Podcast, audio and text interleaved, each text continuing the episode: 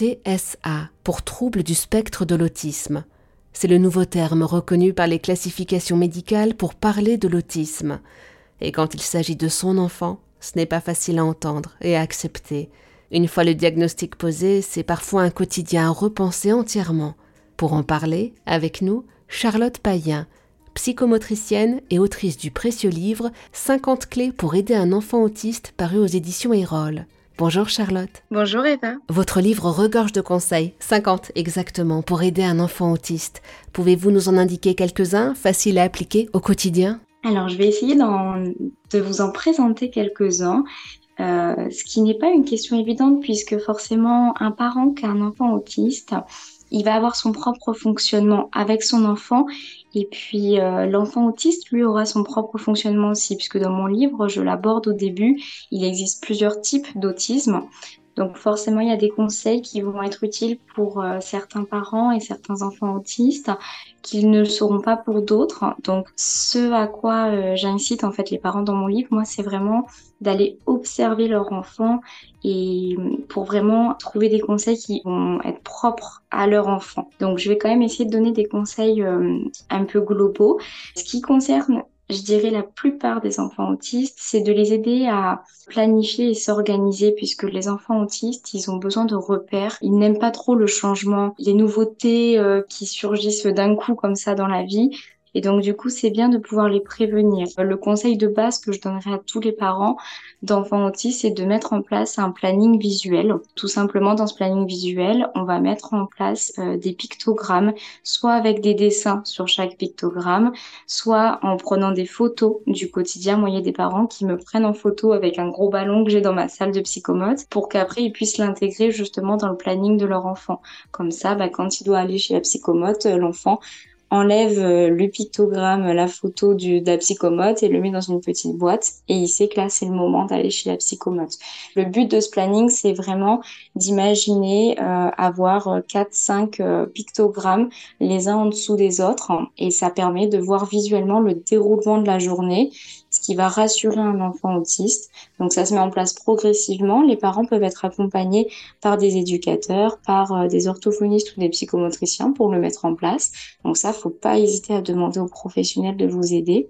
Et ça permet vraiment de rassurer un enfant autiste. Et je dirais que ça, peu importe euh, le type d'autisme, c'est-à-dire selon l'intensité de l'autisme de votre enfant, s'il y a un autisme avec une intensité sévère plus légère, le planning visuel, ça viendra toujours réassurer en fait euh, un enfant.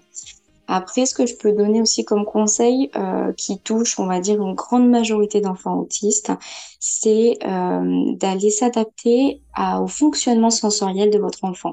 Parce que les enfants autistes, ils ont des fonctionnements sensoriels qui sont très particuliers. Ils peuvent être soit très irrités par certains sens. Euh, par exemple, il y a des enfants autistes qui vont être très irrités au niveau du toucher et il y a des enfants euh, qui vont être très irrités au niveau auditif. Donc, c'est des enfants qui peuvent se mettre euh, les mains sur les oreilles quand il y a un trop gros bruit ou qui peuvent sursauter, qui peuvent aller se cacher s'il y a un trop gros bruit. On pourrait vraiment le remarquer une hypersensorialité, donc des irritabilités ou contraire une hyposensibilité, donc des enfants qui vont sembler être un peu dans la lune, qui vont pas trop réagir, et, ça pour tous les sens en fait. Donc ça, c'est important. Il y a les psychomotriciens, euh, parfois des ergothérapeutes qui peuvent vous accompagner sur ça, sur comment votre enfant fonctionne au niveau sensoriel. Et du coup, quand vous aurez compris comment votre enfant fonctionne au niveau sensoriel, on va pouvoir euh, l'aider en lui donnant des aménagements. Par exemple, un enfant qui est rassuré parce qu'il a tout le temps besoin de bouger, de manipuler quelque chose, on va pouvoir lui donner des petits fidgets. Donc, c'est des petits objets à manipuler dans les mains. Un enfant qui va, comme je le disais, être irrité par beaucoup de bruit, on va pouvoir, s'il n'a pas d'irritabilité tactile, lui proposer un casque, par exemple, pour boucher un petit peu les bruits. Euh, donc il y a plein de choses comme ça. Un enfant qui sent pas trop son corps et qui va avoir tendance à chuter, à s'effondrer, on va pouvoir lui proposer par exemple un gilet un peu lesté, un peu lourd, pour que il puisse sentir son corps, puisque ce gilet lesté du coup va permettre en fait de d'activer les, les récepteurs de notre corps et donc de mieux sentir notre corps. Parce que les enfants autistes ont parfois du mal à faire parce que leurs récepteurs ne sont pas assez développés ou ont un seuil en fait trop bas et donc ils ont besoin de beaucoup beaucoup de stimulation pour pouvoir euh, sentir leur corps et, et réagir, mmh. avoir une sensorialité qui est correcte. Donc ça, c'est deux conseils, voilà, le, le planning visuel et puis s'intéresser à la sensorialité de votre enfant euh, donc ça, c'est dur à faire tout seul. Moi, ce que je vous conseille, c'est vraiment de garder ce conseil en tête et de d'aller euh, avec cette question en demandant au psychomotricien, est-ce que vous pouvez m'aider euh, à comprendre comment mon enfant fonctionne au niveau sensoriel?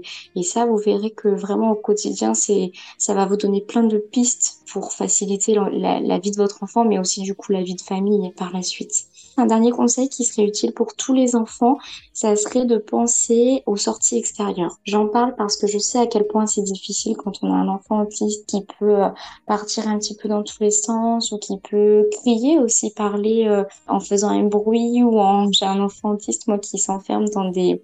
Alors, on dit des écolalies, c'est des répétitions, en fait, hein, de sons ou de phrases. Et du coup, il s'enferme là-dedans et toute la journée, il chante des comptines. C'est vrai que c'est pas évident. La maman, elle me dit, mais je peux pas aller au magasin avec lui, je peux pas aller au parc parce que, ben, voilà, il fait trop de bruit, il est trop prenant et les gens me regardent. Donc, je sais à quel point c'est difficile de lutter un petit peu contre le regard des autres. Mais pour votre enfant, plus vous allez euh, le sortir en extérieur, dans la forêt, dans le parc, à la plage, euh, autour, en fait, en fonction de la région dans laquelle vous habitez, plus il va pouvoir aussi s'habituer à tous les bruits à tous les stimuli visuels qu'il entend, plus il va pouvoir du coup être euh, plus ajusté au niveau comportemental aussi dans la société. Parce que si on le garde enfermé à la maison pour euh, le protéger, ce que je comprends au fond, le problème c'est que quand on va lui proposer après de sortir pour aller à l'école ou ailleurs, bah, il sera pas habitué. Donc c'est vrai que j'encourage, même si je sais à quel point c'est difficile, mais j'encourage vraiment les sorties en extérieur qui permettent, moi dans mon livre je l'ai écrit, hein, je dis que le dehors ça accompagne le développement de l'enfant et c'est primordial euh, encore plus, je dirais même pour les enfants autistes parce qu'ils ont besoin de s'habituer à tous les stimuli justement sensoriels de la vie.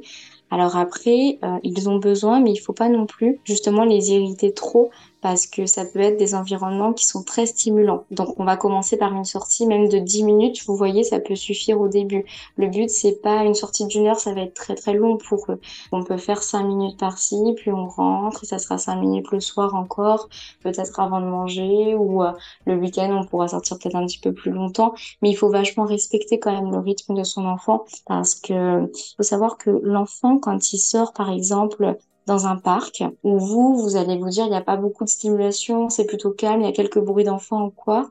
Vous, il faut vous dire que pour vous, c'est comme si vous vous retrouviez dans un aéroport avec plein de lumière, plein d'informations visuelles. Il faut trouver la bonne information, des gens qui vous bousculent parce qu'ils courent. Une simple sortie au parc, ça peut être comme si vous, vous étiez projeté voilà, dans un aéroport euh, pour votre enfant. Ce qui fait qu'il ne faut pas y rester trop longtemps, mais plutôt privilégier des petites sorties, plusieurs petites sorties plutôt qu'une longue en fait. Merci beaucoup Charlotte Payen pour tous ces précieux conseils.